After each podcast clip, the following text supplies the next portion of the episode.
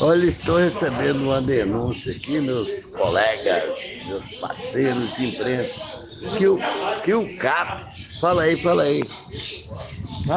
Meu nome é André Alex Botelho Araújo, usuário do CAPS desde a sua fundação. É...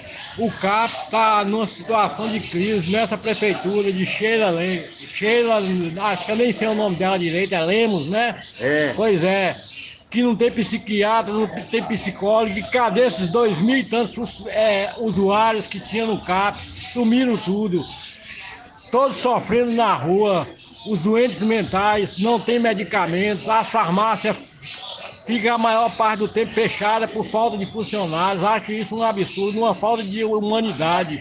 Esses povos egoístas que só quer dinheiro e poder o CAPS nunca, desde 2000, nunca passou por essa dificuldade que está passando agora.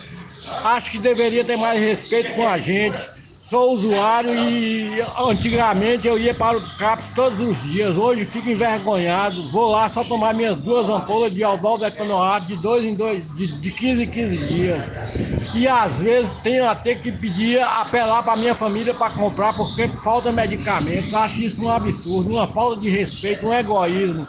A prefeitura daqui está de mal a pior.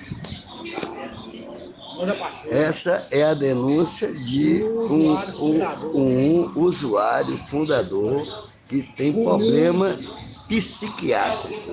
Não sou eu que estou falando. André Alex, Alex Botelho Araújo.